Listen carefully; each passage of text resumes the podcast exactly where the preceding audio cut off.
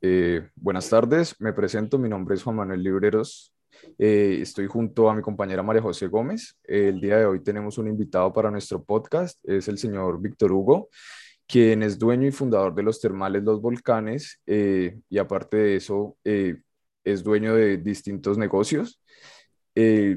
Los volcanes se encuentran ubicados cerca de la ciudad de Bogotá y él nos estará respondiendo algunas preguntas pues sobre su perfil de empresario y su trayectoria a lo largo del tiempo. Entonces, para empezar, señor Víctor Hugo, quisiera que me cuente un poco sobre usted. Bien, gracias. Eh, bueno, yo en este momento soy una persona que ya tengo 69 años, muy cerca ya de los 70, me faltan unos meses para cumplir 70 años. Toda mi vida he sido una persona eh, muy inquieta en, en, cuestiones de mis negocios, en estar tratando de buscar siempre eh, superarme y en el negocio de, me, me, encontré siempre con los negocios de restauración y hospitalidad, ya les explicaré. Y además de eso, pues obviamente también con, con obras y construcciones. En fin, eh, de todas maneras, eh, yo continúo en este momento a, a, mi edad ya dirigiendo las empresas desde una óptica eh, más de, más de de eh, auditoría más que todo, porque ya tengo personas que me administran, manejan y tengo mis hijos, que son un hijo en especial, que es un administrador de empresas también, estudió administración de mercadeo y logística internacional y maneja realmente la empresa, maneja, tiene visión para todos los negocios y entonces pues yo lo que hago es ver que todo funcione bien. Yo pongo las cosas y doy las ideas grandes y, y presento los proyectos y, y ahí estamos, estamos en, esta, en, esta, en esta cuestión. Perfecto, señor Víctor Hugo. Entonces, eh, siguiendo pues con lo presupuestado, vamos a empezar con las preguntas. Eh, la primera sería, ¿cómo y cuándo usted decidió convertirse en un empresario? Bueno, yo te cuento que desde muy joven, te voy a decir, desde los 14 años, 13 años, eh, mi padre tenía una fábrica de productos de publicidad y él le vendía a todo el, a todo el, a todo el país. Para eso necesitaba a, un, a unos vendedores que viajaran y a la vez cobraran las facturas. Entonces, durante esos viajes en las vacaciones de mi colegio, yo, a mí me llevaban. A mí me gustaría, me, me gustaba prendérmeles a estas personas y yo los acompañaba, ellos con gusto pues me llevaban y yo fui aprendiendo realmente a verlos vender y a verlos, a verlos cobrar. Y hasta que después ya como a los 17 años ya empecé yo a hacerlo solo y así fue como realmente mis zonas de trabajo eran zonas muy ubicadas, como pongamos, yo me ubicaba en Pereira y tenía todo lo que era el eje cafetero y tenía todo lo que era la parte del valle y tenía, me ubicaba en Medellín, obviamente desde ahí trabajaba solamente la parte metropolitana de Medellín y en la costa cogía Barranquilla para poder tener Santa Marta y, y Cartagena y Riohacha y tenía una parte de Ibagué para poder tomar el Huila, esto así, y en los Santanderes obviamente desde Bucaramanga podía atender Cúcuta y norte de Santander, es decir, teníamos, teníamos cobertura en todo el país y fui poco a poco, después de los Después de esta edad ya yo me fui entrando a la universidad, entonces iba en vacaciones, toda la cuestión, pero en unas partes estaba, estaban truncados estos viajes y ya después, eh, después a los 20, 25 años me fui para, para España, para Inglaterra. En Inglaterra estuve trabajando como una persona raza mientras tomaba un poco el idioma y después empecé a trabajar en otras cosas muy diferentes a las que tenía que ver, aunque alternaba con ventas para poder pagar mis estudios de fotografía y me encontré con cine y fotografía, entonces como que mi vida cambió, se volvió un poco más poética, un poco más, eh, un poco más de artista, un poco menos de, de mercadeo, ¿cierto? Sino que más enfocado a ese punto de vista, pero yo regresé después a Colombia y en Colombia ya... Eh, empecé a atender algunos negocios de mi padre, pero eh, no, no, no, no, no teníamos como que eh, el, el, afinamiento para podernos entender, porque él era una persona tremendamente autocrática y yo tenía mis ideas siempre de juventud, era muy difícil, entonces así de que me fui abriendo en el campo de la, en el campo de, los, de la fotografía y en el campo de, de los negocios de comida y empecé a, a, a, hacer cocina y cocina y cocina y después ya fui desarrollándome en todo lo que tiene que ver, que ver con mi vida, mi vida y me fui enfocando todo por lo que tiene que ver con lo que te digo, hospitalidad y restauración. ¿Qué es hospitalidad?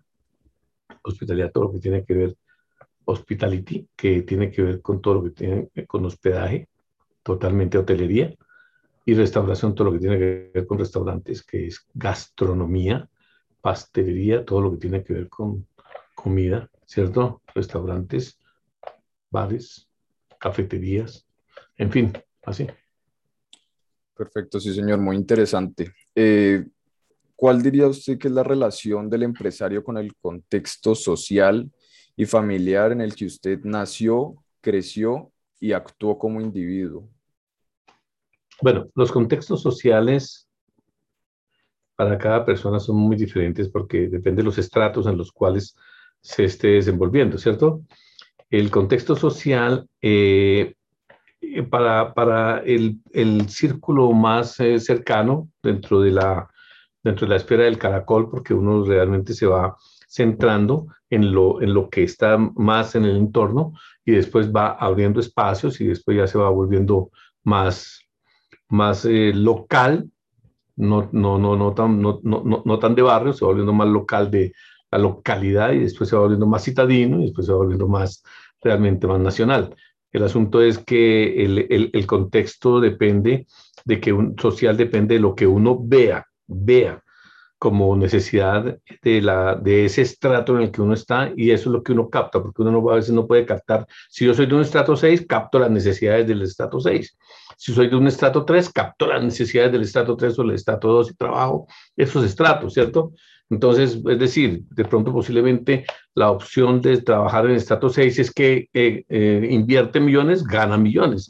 El que está en el, eh, el que está en el estrato 2 o el estrato 1, 2, 3 y tiene sus negocios, pues invierte en monedas y ganan monedas, ¿cierto? El asunto es que definitivamente cuál es la óptica, porque de ahí donde uno salta realmente al, a, a, los otros, al, al, al, contexto ya que es de acuerdo a las capacidades, sí o no, y, al, y a las capacidades, el desarrollo, las metas y los, y los éxitos que uno va teniendo. Eh, eh, es decir, y el, y el, entorno, pues yo creo que eso es así, de, de acuerdo al entorno y uno va, va abriéndolo.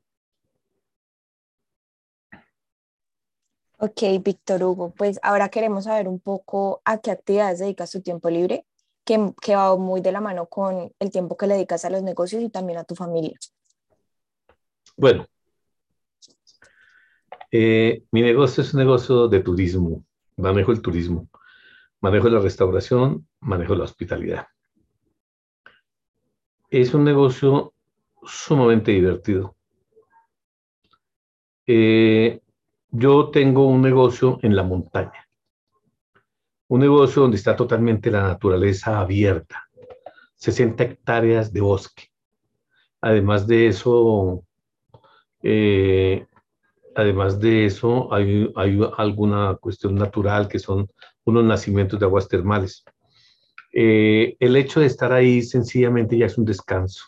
El hecho de estar ahí es una, es, es, una, es una delicia, es decir, uno no necesita de tiempo libre porque ahí lo tiene, ¿cierto? El tiempo libre yo lo puedo usar en las vacaciones y me tomo unas vacaciones, pero yo me siento en mi negocio, me siento que estoy al aire libre y además gozando de la atención a la gente. Entonces, ¿en qué empleo mi tiempo libre? Lo empleo en atender mi negocio, que me parece que es es muy relajante, es muy agradable, muy rico. No es un negocio, no es como el que trabaja ocho horas en, un, en, en una mecánica y en un proceso y en un procedimiento siempre eh, muy continuo y muy cotidiano y, y, a veces se vuelve tedioso, en lo cual necesita obviamente salir a las cinco seis o ocho de la noche, salir y, y abrirse y, y ir a, a conocer muchas cosas. Obviamente que pues viviendo en el campo, uno los tiempos libres los necesita para, para instruirse dentro de la cultura,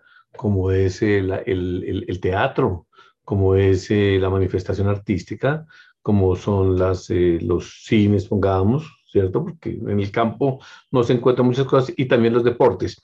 Los deportes como en esa época, pues el golf, el tenis, y que era lo que, pues, es decir, a mí me, me, me gustaba, ¿no? Porque no lo tenía en mi, en mi, en mi, en mi hotel. Entonces, eh, mi tiempo libre siempre lo dediqué desde, es decir, depende de las épocas, depende de las épocas, porque mi tiempo libre en este momento, en mi tiempo libre lo dedicaba en esa época eh, con un esfuerzo tremendo a trabajar, que ahora en esta época mi tiempo libre lo dedico, mucho casi siempre estoy libre, ¿sí?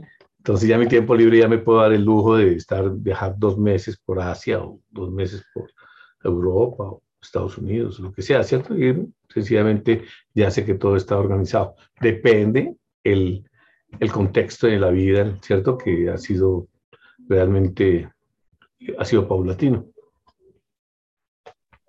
Ok, bueno, esta pregunta de pronto también es algo pues como personal eh, y es pues en qué medida te relacionabas o te relacionas con gente diferente a tu círculo social.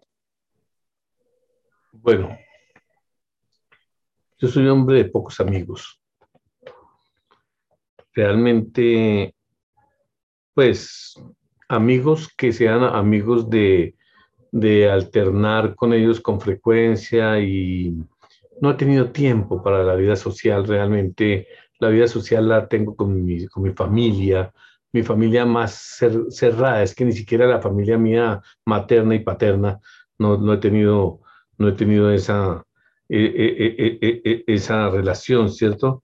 Pero, pero realmente con las personas eh, yo siempre eh, busco con todas las que me, con todas las que estoy como relacionándome, siempre estoy mirando el momento preciso para hablar de un negocio, el momento preciso para utilizar una psicología y ver eh, para qué me conviene realmente esa persona que yo pueda, que pueda ganar, tener algo de ganancia. Es decir, cualquier persona dirá, no, pues tan como, como, que no piensa más sino en, en obtener dinero, no, sino que sencillamente el dinero o el negocio se va, el dinero, la, la máquina registradora se va volviendo como una costumbre, una costumbre que va resultando y va, y va sonando la máquina registradora por sí misma sin necesidad de, de estar uno haciendo un esfuerzo brutal, pero siempre a todas las personas las atraigo a mi negocio.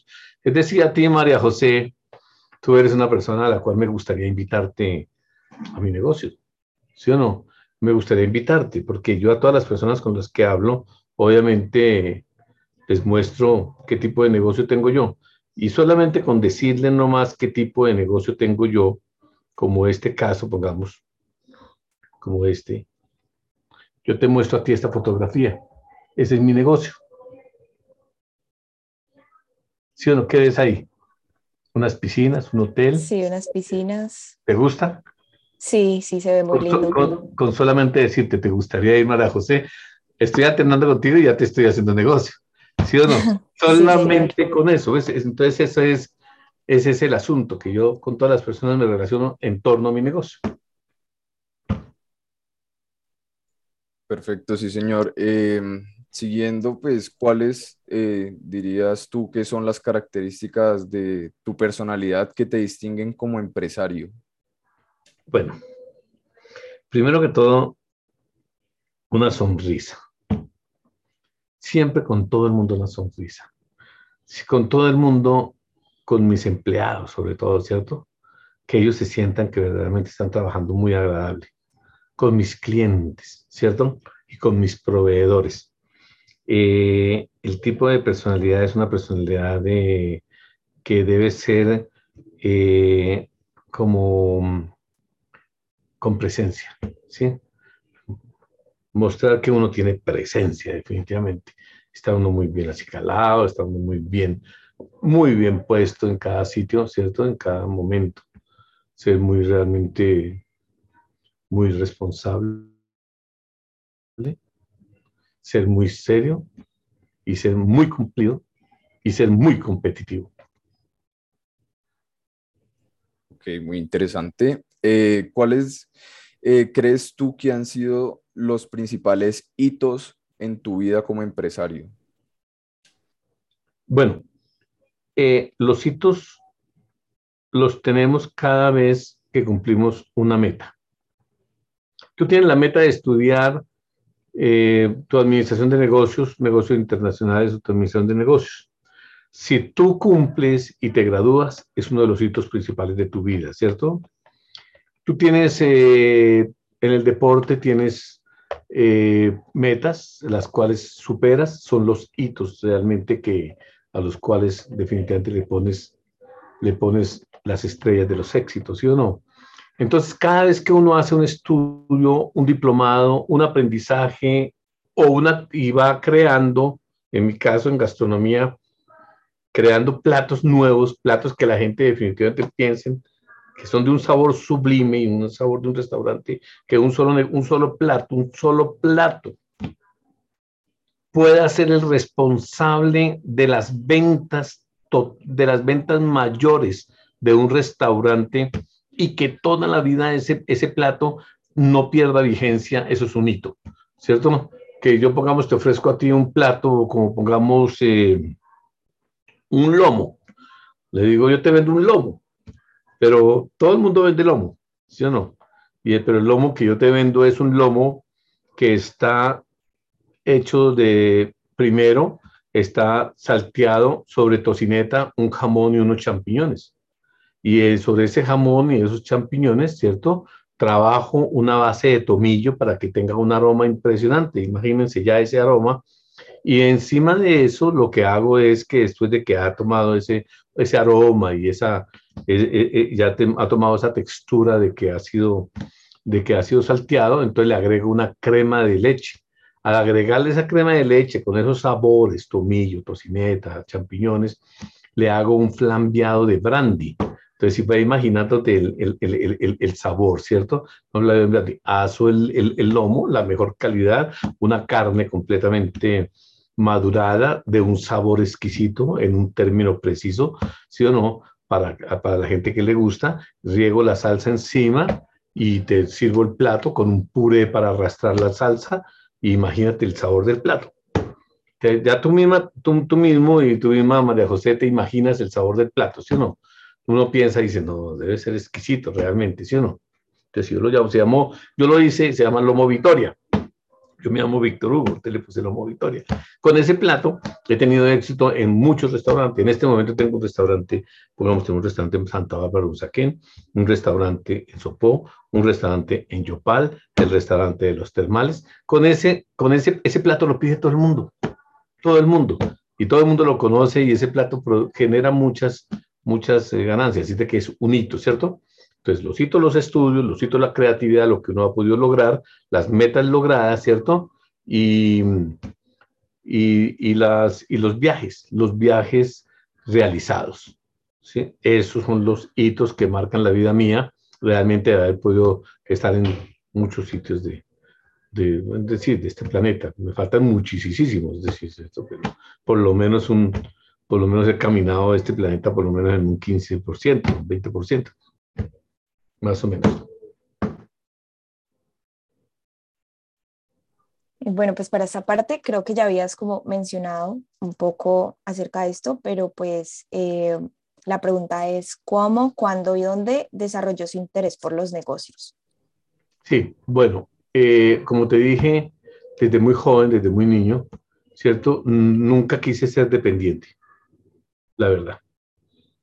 La verdad nunca quise estar empleado porque yo veía que el viajar y el vender y cobrar y tener uno su propio espacio de tiempo y manejar su horario, ¿sí? Me hacía como como más trabajador, es decir, me hacía como que yo podía levantarme a las 6 de la mañana, empezar a trabajar y todavía a las 8 de la noche o 9 de la noche seguía trabajando, porque siempre había un negocio abierto, una droguería o había cualquier negocio abierto.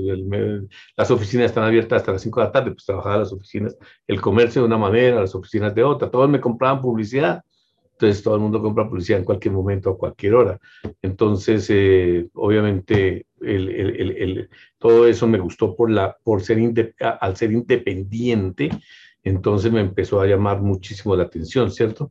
Y fue desarrollándose esa independencia mercantil, fue desarrollándose de tal manera en que lo que yo me ganaba lo invertía en, las, en los posibles negocios que yo mismo fuera a montar, ¿no? Yo siempre pensé, obviamente, que no tiene ninguna relación vender publicidad de joven, pero sí, ni tampoco haber sido fotógrafo, pero sí cuando empecé a hacer, tuve un negocio de fotografía inicialmente cuando llegué a España. Todo fue un sector de aprendizaje, todo mientras, mientras yo estuve aprendiendo con las personas que me enseñaron, más algunos, algunos eh, de la edad de los de, jóvenes como están ustedes, eh, haciendo mis propios trabajos de independencia, de, de, independiente, independiente, era independiente, pero daba resultados a una empresa, pero podía tener mi tiempo. Y después ya me independicé completamente. Ya me fui abriendo, ya fui montando mi, mi propio negocio, mis propios restaurantes y, y fui creciendo y creciendo así. Ok, eh, ¿en, cuál, ¿en cuáles campos, sectores y negocios realizó eh, actividades. Aquí nos puedes mencionar. ¿Te puedo qué? Aquí nos puedes mencionar em, pues todos los negocios que tienes, pues que ahorita nos mencionaste también. Vale, entonces ponle cuidado.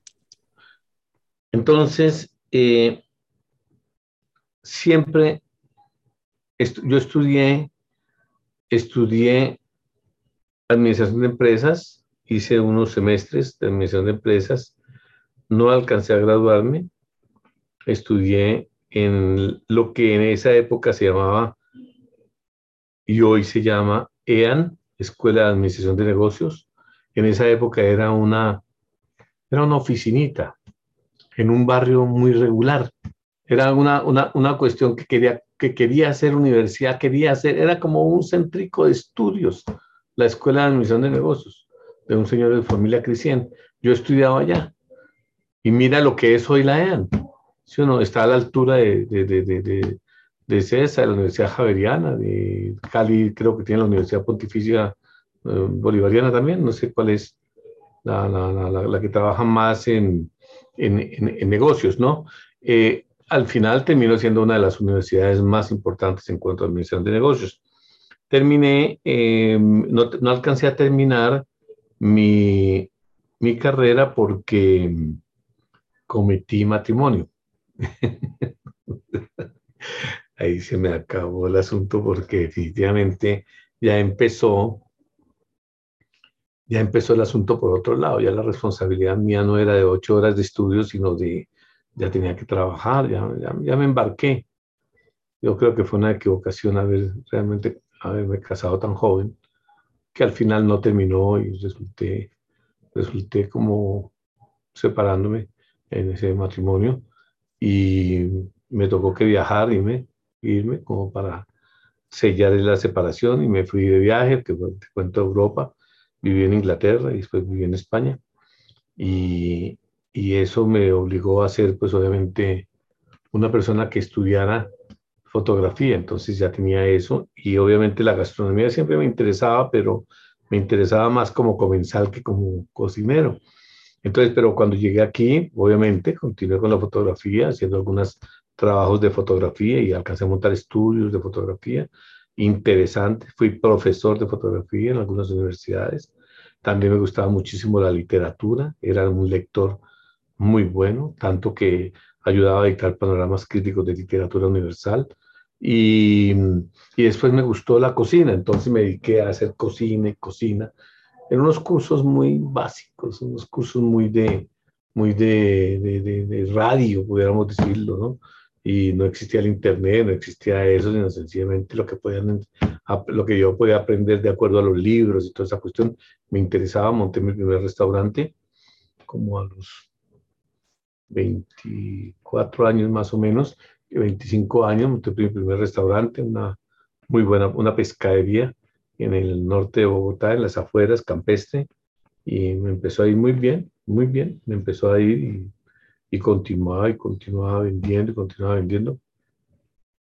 Y después me fui metiendo mucho más en la cocina, hoy después, eh, pero cuando estaba en eso metía obra, obra para hacer una, para hacer una construcción, una, un localito, conseguía un lote, o tenía, hacía una casita, entonces ya me metí en la construcción en la obra, en la, obra. Entonces siempre me gustó mucho estar creciendo como, como en, propiedad, en propiedades, en firmes, en, firmes construcciones, hasta que logré tener unas casas grandes y, en fin, alguna vez hice alguna bodega industrial y hice un edificio de tres pisos y, eh, en fin, muchas cosas así. Entonces, mi, la obra, el, primero, la gastronomía, ¿cierto? La fotografía la fui abandonando poco a poco porque cuando me fui para a, la finca, una finca termales, no tenía ni luz, ni tenía nada, entonces me tocaba perdí la fotografía ahí, porque no podía, no tenía los elementos para poder seguir ni siendo profesor, ni haciendo fotografía, pero en esa época me dediqué entonces en la finca a cultivar y a montar el restaurante y atender lo que era el balneario como tal termal, porque era un negocio de familia y ese negocio de familia no, no, no, lo llevaban adelante, sino de un tío que manejaba esa cuestión.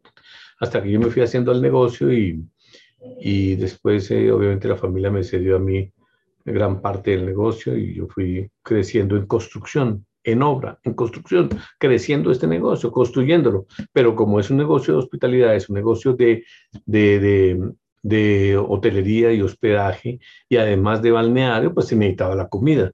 Al necesitar la comida, pues obviamente se necesita saber tener cocineros, manejar cocineros, chefs, entonces yo me metí, cuestión, vivía ahí mismo en el negocio, entonces mis obras, mis labores eran eran, eran lo que te digo, ¿no? Era, trabajo de obra, construyendo y creando, creciendo el negocio en planta física y además creciendo como, como negocio de, de, restaurante, además creciendo como negocio de hotelería. Así que tenía que atender los tres frentes, ¿no?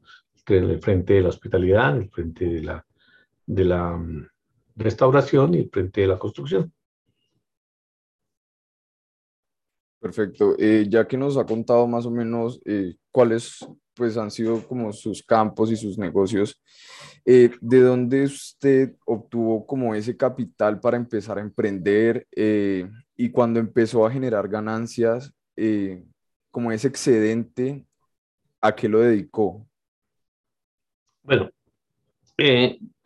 yo nunca lo que ganaba lo despilfarré jamás. No fui, lo que te digo, nunca fui amigo, amiguero, ni nunca fui de, de bares. Si tomaba algún trago, me lo tomaba en mi casa, obviamente, pues, no tenía que pagar ni bares caros, ni nada de esto que a veces la juventud se, o las, las personas eh, diluyen mucho el dinero en, en, en, el, en, el, licor o en, los, o en mucho entretenimiento o en o en mucha tecnología por darse gusto, en darse mucho gusto, ¿no? Entonces eso realmente al principio no se puede capitalizar, pero si yo vendía un plato y tenía, tenía dinero, pues obviamente lo iba capitalizando. Y la ayuda de mi familia al, al, al, poder dar, eh, ofrecerme este, este negocio de, de esta finca con aguas termales, pues obviamente fue una ayuda impresionante porque tenía el sitio para desarrollarlo, ¿no? Me, me lo entregaron casi virgen y yo lo, lo fui trabajando, es decir, eh, fue una ayuda por todos lados, es decir, la inyección de dinero para ir creciendo era por lo que yo producía, vendía y capitalizaba, tanto como que no me costaba, no me costó tanto realmente la planta física mía hasta que fui creciendo y creciendo. Al, tener eh, publicidad, la publicidad, que es la más importante de todo, venderse, venderse a los ojos de todos, decir, aquí estoy, ¿sí o no? Entonces la gente llegaba y llegaba y llegaba y compra. La gente compra, llegan al negocio, compran y compran y el negocio va creciendo, va creciendo. Los restaurantes van vendiendo más. Entonces ya no ya tocaba comprar, antes compraba en, un, en, una, en una Renault 6, después en una Renault 12, después en una Nevada, después tenía una camioneta, una pick-up, después de la pick-up tenía ya un, un, un tráiler atrás, después del tráiler ya me compré un camión, ya para hacer mercado ya uso un camión, es entonces todo es así, más o menos. En construcción, pues obviamente ya tengo, ya tengo un camión para poder llevar material de construcción y toda la cuestión. Uno va creciendo paulatinamente porque todo lo que gana lo va invirtiendo. No, no soy jugador, no soy parrandero, no soy... Pues me gustaba tomar trago como todo el mundo, pero definitivamente lo hacía en mi casa. Y, y, no fui muy amiguero, entonces yo creo que eso, y no tuve vicios serios, entonces eso me, me convino muchísimo. Entonces, eh, el juicio, la responsabilidad, la seriedad y el cumplimiento de lo que te dije es lo que hace que una persona realmente pueda tener éxito, ¿cierto? Sí, señor, eh, muy interesante su respuesta. Eh, ¿Cuál es su posición y sus ideas respecto al papel del Estado en el desarrollo económico y tecnológico actualmente en Colombia? Bueno, el Estado tiene que ser competitivo, ¿cierto? Colombia es un país tercermundista, pero definitivamente no es el tercer mundo eh, que está en un subdesarrollo. No. Colombia va en vías de un desarrollo interesante. Colombia es un país que se vuelve competitivo. Además, es un país que permite, ofrece tanto producto como para globalizarse, ¿no? Al estar en globalización, obviamente, tiene, una, tiene un mercado eh, de, financiero interesante, ¿cierto? El cual, pues, obviamente, eh, hay que saberlo manejar. Es decir, hay cuestiones de, que no son muy atractivas o como son los, la, cantidad de impuestos. Pongamos, debería haber un, impuesto general, pero no impuesto a esto, impuesto a aquello, impuesto allí, impuesto chiquito, impuesto grande, una cantidad de cosas que desestimulan realmente la inversión.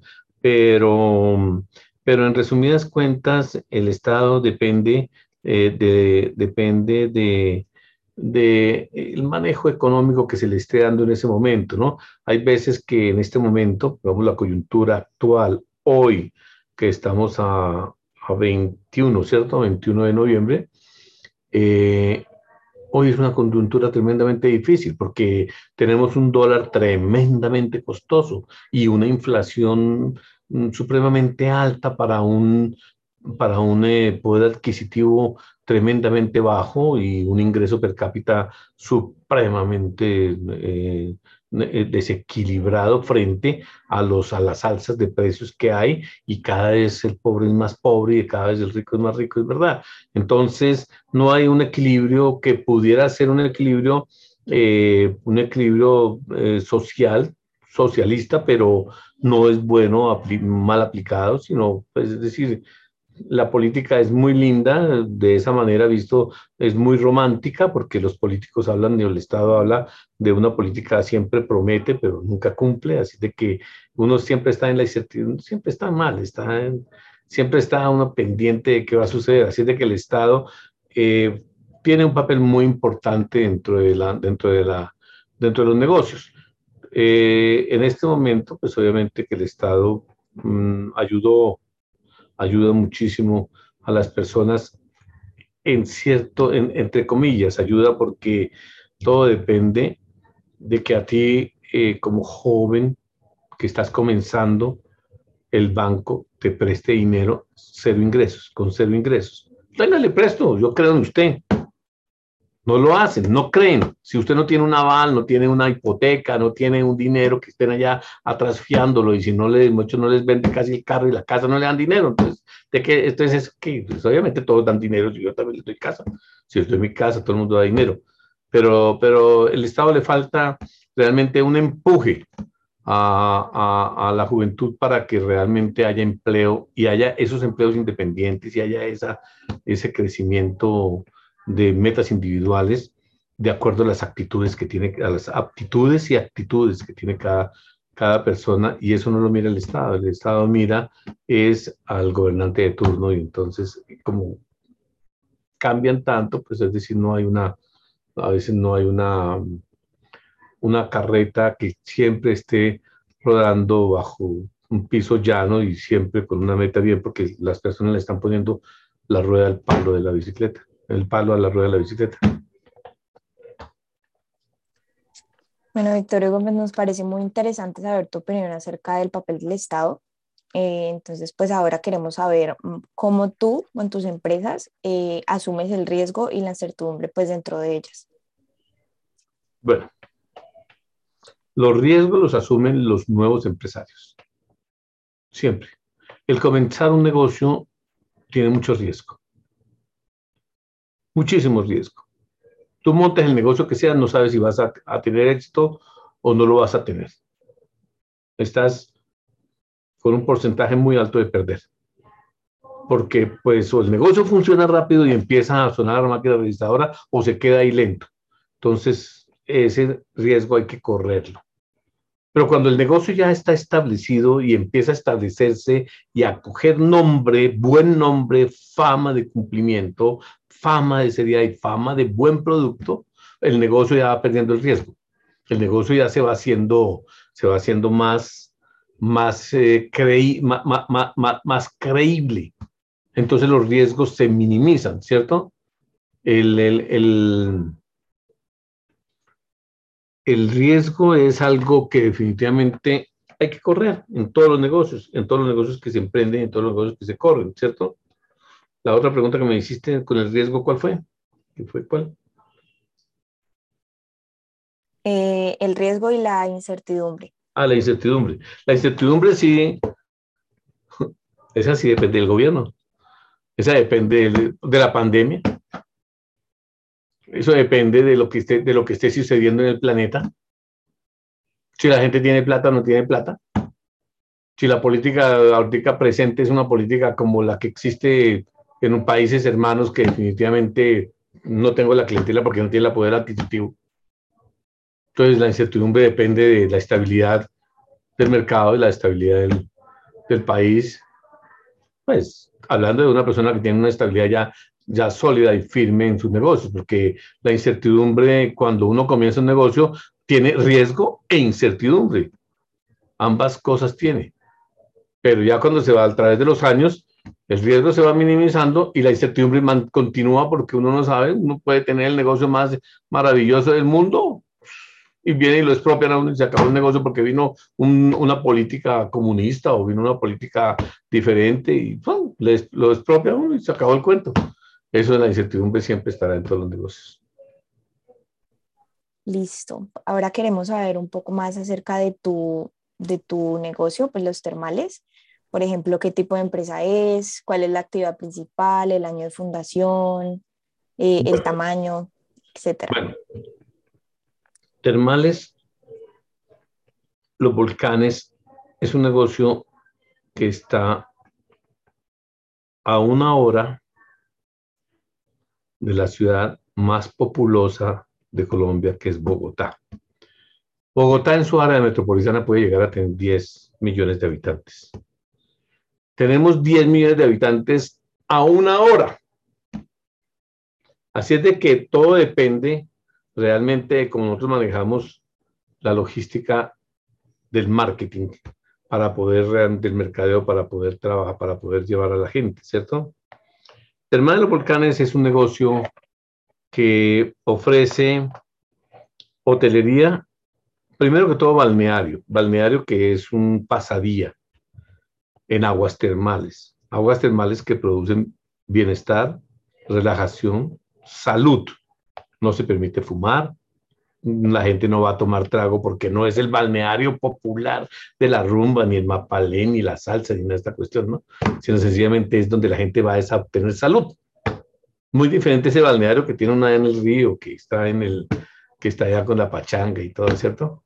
¿No? O el río, del río Pance. Si allá es popular, el mío también es popular, pero el popular mío es bienestar y salud. ¿Sí o no? Es como tú entrarte a un spa, ¿sí o no? No te vas a ir a tomar trago, ni te vas a un baño turco a fumar, ni te vas, ¿cierto? Muchas cosas así. Definitivamente ya cada sitio, cada cosa en su lugar. Este es un sitio de relajación, es un sitio de salud, de salud. Entonces, eh, al ser así, tenemos dos piscinas grandes, dos piscinas pequeñas para niños a diferentes temperaturas. Tenemos temperaturas de 36, 40, 42 grados de temperatura muy caliente tenemos una cámara de vapor natural para 60 personas. No tenemos eh, para todo el entorno, podemos tener 400 personas en un solo momento. Hemos tenido hasta 500, 600 personas en un solo instante. Obviamente, durante el día se va rotando porque las aguas termales son aguas calientes. La gente no va a querer estar 8 horas, 9 horas metida en una piscina, sino estar 4 horas, 3 horas, 2 horas y salen y vuelven y entran más, salen más y entran más. El hotel es, el hotel es un hotel pequeño vive full todo el tiempo por lo pequeño. Estamos viendo que realmente nuestro negocio se va a enfocar definitivamente a la hotelería porque, porque vemos que eh, el negocio de la hotelería la gente lo está pidiendo más. Asiste a una hora de Bogotá, imagínate, la gente se va para allá. Y, y tiene un restaurante estupendo, en este momento lo estamos remodelando. Vamos a hacer una, una reinvención, no estamos reinventando con el restaurante. Estamos haciendo una cocina especial para tener una cocina tipo chef internacional, maravillosa. Estamos haciendo un spa que es, va a ser realmente un spa de lujo, de lujo, un spa Shangri-La, pero el asunto es que definitivamente son precios costosos los que, los que pagaría las personas por esto, así de que pues el estrato popular que tenemos se va como, se va como diluyendo y vamos yéndonos a, a ciertos puntos un poquito más enfocados, pero no queremos perder el, el, el, el, el estrato popular, que es el que nos ha sostenido, sino que definitivamente tenemos que segmentarlo, ¿no? De alguna manera construyendo un hotel, nuevas habitaciones, 40, 50 habitaciones, con un hotel, con el spam aplicado más bien a la hotelería. Y el tipo de restaurantes es un restaurante, da para todo, da para comida de una y de otra, pero definitivamente las personas que van allá son personas que van con, con el objetivo de gastar el dinero en, en su familia. Y, y, es un negocio que tiene desde 1900, eh, bueno, yo estoy con el negocio desde 1982. Entonces imagínate, ya tengo bastante tiempo ya. Entonces, eh, es decir, conocí el negocio en 1982, viajé, volví en 1986, lo tomé, lo tomé en 1986, em, estuve dos o tres años más o menos, em, iba un, un, lunes, un viernes, después eh, iba el lunes, iba viernes, sábado, domingo y lunes, ya no volví a Bogotá ni los martes, hasta que me hice al 100% allí. Y, y, el negocio es un negocio afamado, muy afamado. Realmente tengo, tengo afortunadamente un buen nombre, la gente lo conoce, van muchas personas, a veces me toca cerrar porque el aforo no lo permite y gracias a Dios estamos ahí. Es un negocio muy lindo, competitivo a nivel de aguas termales por estar tan cerca a Bogotá.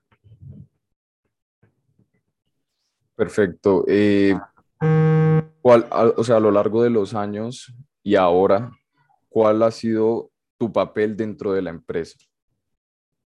Ah, bueno, eh, al principio metí el hombro, como lo meten cualquier joven. Yo mismo usaba también, le ayudaba a los maestros, la pala, la pica, lo que fuera.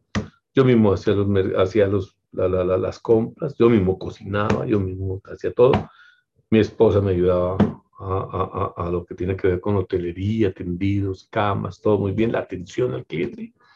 Éramos muy personalizados, ¿sí o no? Pero el negocio fue creciendo y, y pues definitivamente siendo yo el gerente siempre, ¿cierto? Eh, y representante legal de la compañía, pues obviamente siempre tuve que estar al cañón, pero el negocio fue creciendo y es un negocio de que hoy tengo más o menos me ayudan 40 personas eh, diariamente.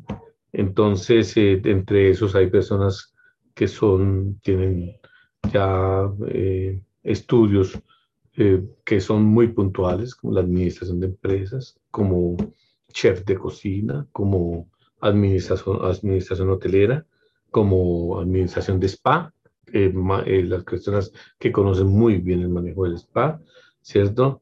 Y tengo un grupo de salvavidas, tengo grupos de vigilantes, tengo grupos de, de comida, de cocineros, de meseros, todos grupos de, de hotelería, camareras, eh, todo lo que tiene que tener un negocio. Entonces, eh, entonces ya el negocio, ya yo ya definitivamente he dejado de decir, sigo siendo representante legal, pero he he eh, delegado, he delegado, porque yo no soy de las personas que estoy ahí, cuidando que muestre, yo soy el que cobro, el que vende, el que barro, el que todo, no, me parece muy aburrido eso, mejor dicho, eso me parece, no, muy, muy, como digo, muy eh, abarcador, mucho abarca, poco aprieta, ¿cierto? Entonces, eh, no, dejo que la gente trabaje, dejo, que todo el mundo gane, todo el mundo goza, todo el mundo gana, todo el mundo se pone feliz y el negocio crece. Ok, perfecto, sí, señor. Eh, teniendo en cuenta, pues ya lo que ha sido Termales y lo que usted espera que sea en un futuro, ¿cuál, o sea, cómo funciona la estrategia de negocios de Termales? Bueno, eh, como te digo, a través de tantos años ya eh, es un negocio sólido, un negocio ya que tiene, tiene su clientela propia, es un negocio ya eh, de, ingresos, de ingresos siempre fijos y obviamente que nosotros pues no hacemos tanta publicidad para que la gente vaya porque pues es, estamos al tope, pero el asunto es que lo que sí hacemos es un marketing digital con, con, eh, con, un, eh, con, un community manager para que definitivamente la gente eh, vea las últimas noticias, lo último que estamos haciendo. Es decir, puede servir como un gancho, sirve como gancho de publicidad porque es marketing al final y al cabo, ¿sí? Pero a la gente se informa más de lo que, de lo que definitivamente pudiera en ese momento beneficiarse, como pongamos los horarios, pongamos los aforos, pongamos los nuevos platos, pongamos las nuevas habitaciones, pongamos las cosas nuevas que van sucediendo. Y la gente que lo ve, pues obviamente querrá ir, la gente nueva, uno, la, la, la, eh, el voz a voz es una cuestión importante, muy interesante, porque uno dice, muy bueno, es muy bueno, pues van ocho más, y después de ocho, tienen ocho familias más y ocho más para todos, es la es voz a voz de cumplimiento y de seriedad y de calidad, pues obviamente es el éxito de un negocio. Ok, ahora... ¿Cómo consigues la responsabilidad social en tu empresa? Bueno, es muy importante. El entorno nuestro es un entorno campesino. Entonces, eh, necesitamos de, los campesinos que hay alrededor nuestro porque son son los empleados, primero que todo, muy fiables, porque son campesinos y el campesino es una persona noble, llena de cualidades, llena de esencia, de un castellano antiguo, bellísimo, de unas maneras respetuosas. Tiene cosas muy lindas. El asunto es que a ese, a ese campesinado o a esas personas hay que educarlas dentro del estamento eh, eh, hospital, de, hospitalidad y de gastronomía. Hay que enseñarles realmente las buenas relaciones públicas para manejar la hotelería. Entonces, eh, ese trabajo con, las, con social, con el entorno, con nuestra alcaldía, con nuestra gente, es decir, yo les doy a los hijos de toda la vereda, de todo el municipio, totalmente gratis las entradas a los termales. Es decir, las personas de, mi, municipio, todas tienen entradas libres, los niños, total de todas las escuelas, libre. Y los, y los, y los, em, y los nacidos dentro del municipio que hecho contar, nacidos allá con cédula, tienen el 50% de descuento. Entonces es un trabajo interesante, social. Y eh, en este momento estamos, queremos también abrir un segmento de producción comercial para atender la responsabilidad social, como es que las personas puedan vender sus productos. Si usted hace ruanas, pues venga, le doy un nicho de mercado para que usted venda ruanas a la gente que va. Si usted vende huevos, pues entonces usted tiene huevos, pues venga, ponga. es como una feria, una feria del campesinado que vaya allá y ponga, ponga sus, sus productos. Entonces, eso me parece que actuamos con responsabilidad social en eso. Muy interesante.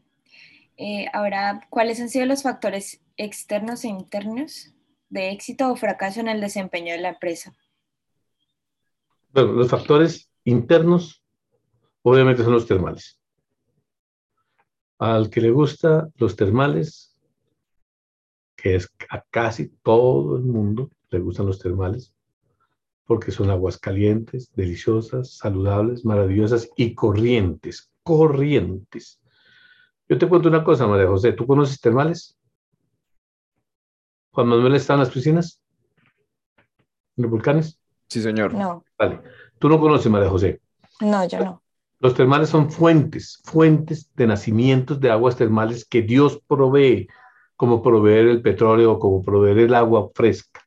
Nace, nace a 70 y 80 grados de temperatura, agua con minerales y hierros propios, ricos de la región, hierro, yodo, calcio, todos los minerales que puede tener. Para la piel es maravillosa, para, la, para, para la- lo que tiene que ver con la espalda, con el dolor de huesos, con, eh, bueno, mejor dicho, no es para que sea un hospital, pero sí la gente se siente muy, muy beneficiada en salud, a la gente le gusta muchísimo.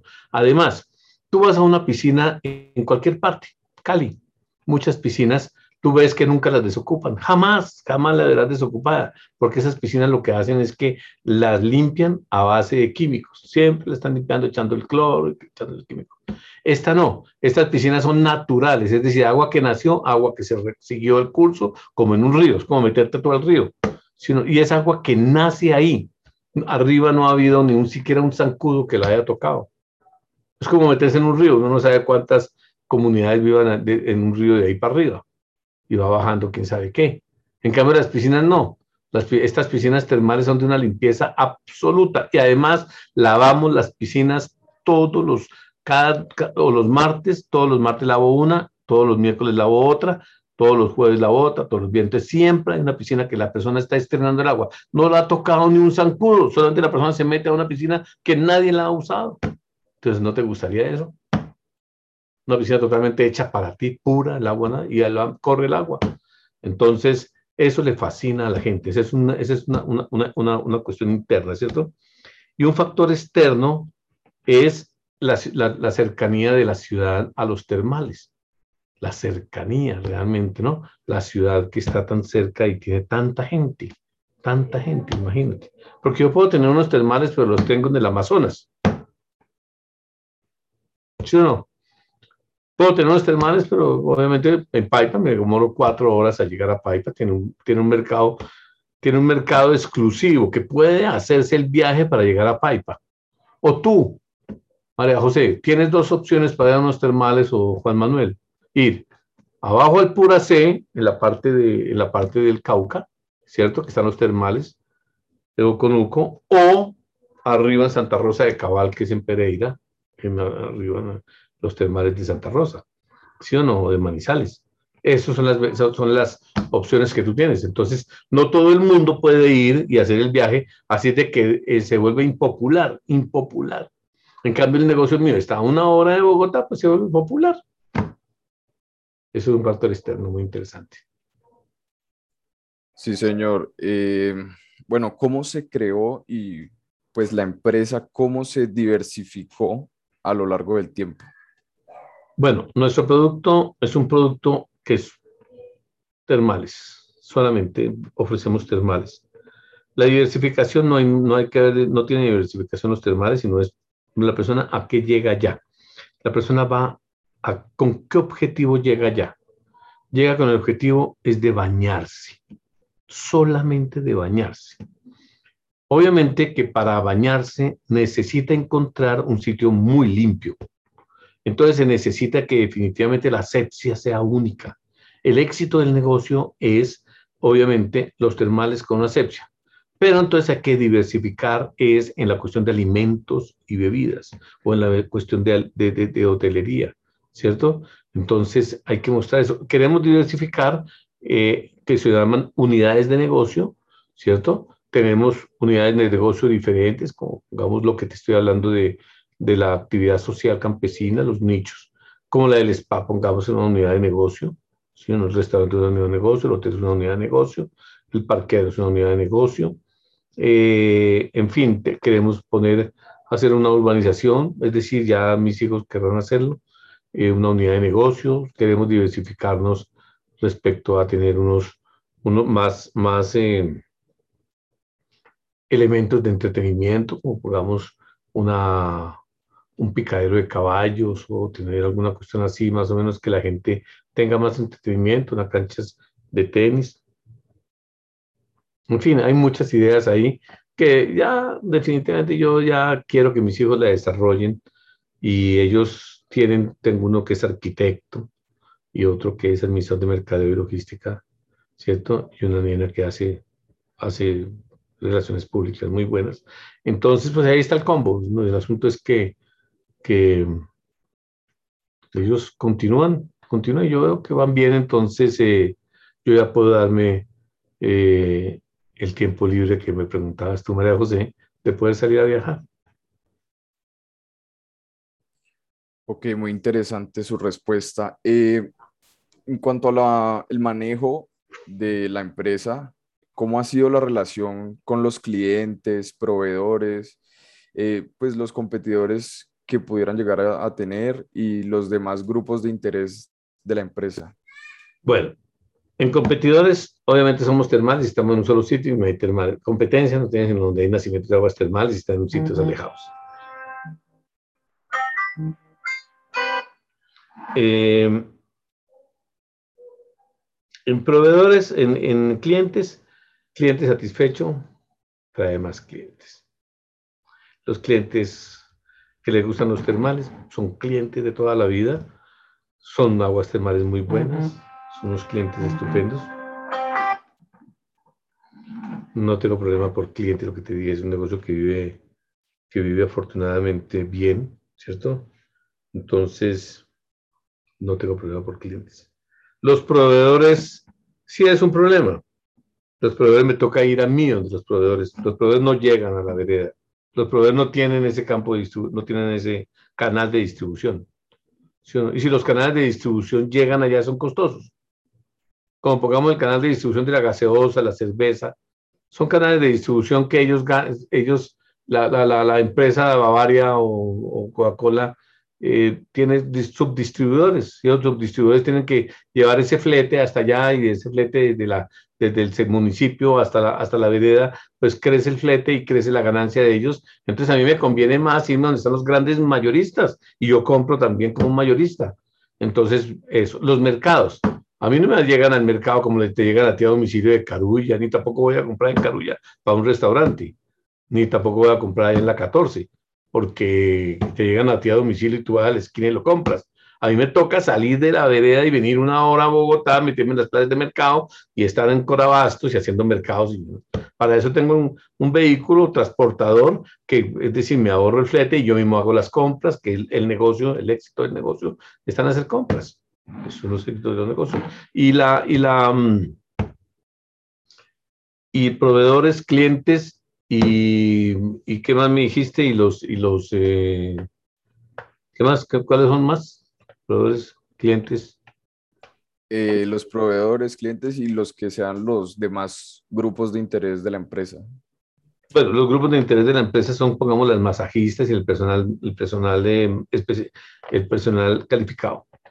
El personal calificado son, como te digo, muy cocineros muy buenos, ¿cierto? personas administradoras hoteleras, enfermeras, porque me exigen una enfermera, una enfermería, ¿sí? Salvavidas que sean calificados, ¿sí no? masajistas o personas de spa, que son estética, la esteticien, ¿sí o? Que realmente tengo que hacerlo. Vigilancia, una vigilancia que es una vigilancia ordenada, justa y, y, y legal, donde pueda realmente estar acreditada. Eh, en fin, y las personas que manejan lo que tiene que ver la parte contable, que son personas calificadas, ¿no? Obviamente lo que es tesorería y contabilidad, impuestos, todo esto son personas calificadas. Ese es un factor muy importante que tienen que llegar a la vereda, tienen que desplazarse hasta la vereda. Así de que me toca que tener dentro del entorno, dentro del municipio, buscar gente capacitada. A veces no tengo gente capacitada dentro de los campesinos, no hay gente capacitada. A veces sí la encuentro, porque la ciudad, del municipio es muy pequeño y no tiene, no tiene contadores especializados, ¿no? No tiene, pongamos, salvavidas ya eh, eh, certificados. No tiene, pongamos, eh, chef de cocina preparados. Entonces tengo que traérmelos desde Bogotá, ofrecerles unos buenos ingresos y solucionar todos los problemas. Es decir, todos los negocios, todos en todas partes tienen, tienen eh, más facilidades unos que otros. ¿Sí o no? Hay negocios que pues, los proveedores le llegan a uno mismo. ¿Sí o no? El cliente hay que ir a buscarlo. En cambio, aquí el cliente me llega a mí. ¿Sí o no? Y, los, y, y el personal calificado hay que, hay que detectarlo realmente y tenerlo a la mano y conservarlo. Bueno, Víctor, pues ya para finalizar con nuestras preguntas, queríamos saber eh, cómo se ha visto afectado por el COVID el funcionamiento de la empresa, de los termales. María José, tocaste el punto más álgido de toda la pandemia para el Estado colombiano y todos los países del mundo, que es el turismo y los restaurantes. Según la pandemia, todo el turismo quedó cerrado a nivel mundial y todos los restaurantes quedaron cerrados a nivel mundial. Nuestros ingresos durante la pandemia fueron cero ingresos, cero ingresos, pero teníamos que mantener las piscinas siempre limpias y organizadas. Tenía que tener empleados. El hotel, no puedo dejar un hotel que se llene de moho, ni, ni, ni, ni de, ni, de, ni de animales, ni de alimaña, ni nada de esa cuestión. Tengo que tener una camarera siempre permanente limpiando y aireando, aireando eh, cobijas, manejando colchones, porque tú no puedes dejarlos ahí cinco meses. Se te pudren de la humedad. Aquí es frío, es un clima frío, un clima donde llueve bastante, un clima húmedo, ¿sí o no? el ganado que tenemos en la ganadería que tenemos en, los potreros, no podemos estar vendiendo animales y mucho tenemos que tener, o los mismos potreros, si uno no los, si uno no tiene ganado, no tiene animales, tiene que tener, ir a cortar el pasto porque no va a dejar que se le llene una selva esa vaina. Entonces tiene que tener empleados y que cerquen y que toda la cuestión. ¿Sí o no? Una persona que administra tiene que estar ahí, un cocinero para que pueda servirle a los mismos empleados que están ahí de turno. De momento hay que tener el cocinero. Así de que cero ingresos y más nómina. Y nómina siempre, nómina. Entonces imagínate el retroceso, el caminar del, caracol, del cangrejo, que va para atrás. Entonces, a nosotros nos tocó definitivamente como a todos los de restauración, de entretenimiento, de, de hotelería, cero ingresos y muchos se quebraron, muchísimos se quebraron.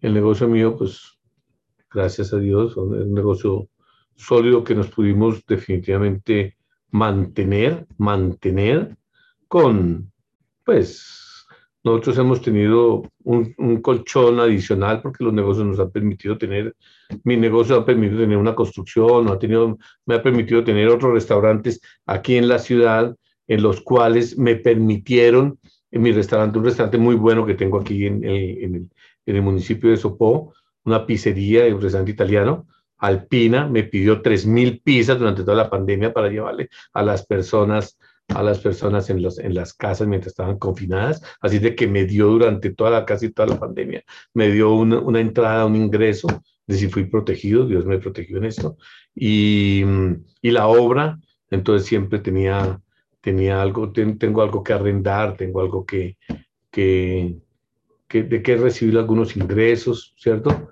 Me pude sostener así más o menos, y obviamente me tocó que hacer préstamo bancario, y ese préstamo bancario, pues son préstamos que, aunque el gobierno prometió que eran préstamos blandos y préstamos, los bancos son unos bancos, eh, son unos negociantes eh, desalmados realmente que cogen a la gente y la, la tenazan, no son, no son la llave, no son la llave del comercio, sino son los opresores del comercio. Entonces, eh, qué pena, pero así es. El asunto es que definitivamente eh, toca, afortunadamente se abrió después de la pandemia, nos permitió que el turismo no fuera un turismo eh, como el que existía antes, que era un turismo internacional. Todo el mundo podía ir a Miami, todo el mundo podía ir a, Brasil, podía ir a Uruguay, Argentina, pero los aviones no los habían abierto. Entonces, como no abrieron aviones y ni abrieron transporte ni nada de esa cuestión, les tocó el turismo doméstico. Y ese turismo doméstico a nosotros nos nos bendijo muchísimo porque realmente se nos llenaron los negocios cerca a Bogotá porque las personas necesitaban salir del confinamiento, ir a unas piscinas, ir a un, salir a un sitio de entretenimiento. Entonces la pandemia pues nos causó obviamente un, un descalabro como a todos los hoteleros y todos los, eh, eh, todos los de restauración, pero después definitivamente nos ha ayudado mucho a compensarnos y hasta ahora, hasta ahora estamos saliendo. Yo creo que nos demoramos un año más en, en poder superar toda la pérdida definitivamente que hubo, pero, pero el tren está caminando y tiene, tiene buen proyecto y buen prospecto. Esperamos que no, que la pandemia no, no continúe de una manera en que obligue a, a, los, a los países a tomar determinaciones por la gente inculta o la gente que no, no entiende, que definitivamente anteriormente no había luz, hace 100 120 años no existía la luz. Y hubo el invento de la luz y entonces después de la luz vino, vino las comunicaciones, los, los, los, teléfonos. Entonces, hace 60 años había un teléfono negro conectado allá. En 60 añitos se inventaron una cantidad de cosas que llegó la televisión gracias a la televisión rapidísimo funcionó el Internet y gracias al Internet rapidísimo funcionó la tecnología, rapidísimo las cosas se fueron desarrollando. Así pasó con la vacuna. La vacuna fueron unos procesos de conocimiento para que hicieran la vacuna de la malaria, la vacuna de la, de, de, de, la tifoidea, de, la, de la, de la mm, viruela, de, toda cantidad de vacunas, y esta ha sido tantos aprendizajes que han hecho que esta vacuna, pues obviamente sea un poco más rápida, hacerla efectiva y es resultado efectiva, y lo ha demostrado, entonces, porque la gente dice que no, que vacunas nuevas no, pues es lo mismo, entonces, ¿para qué compra un celular nuevo?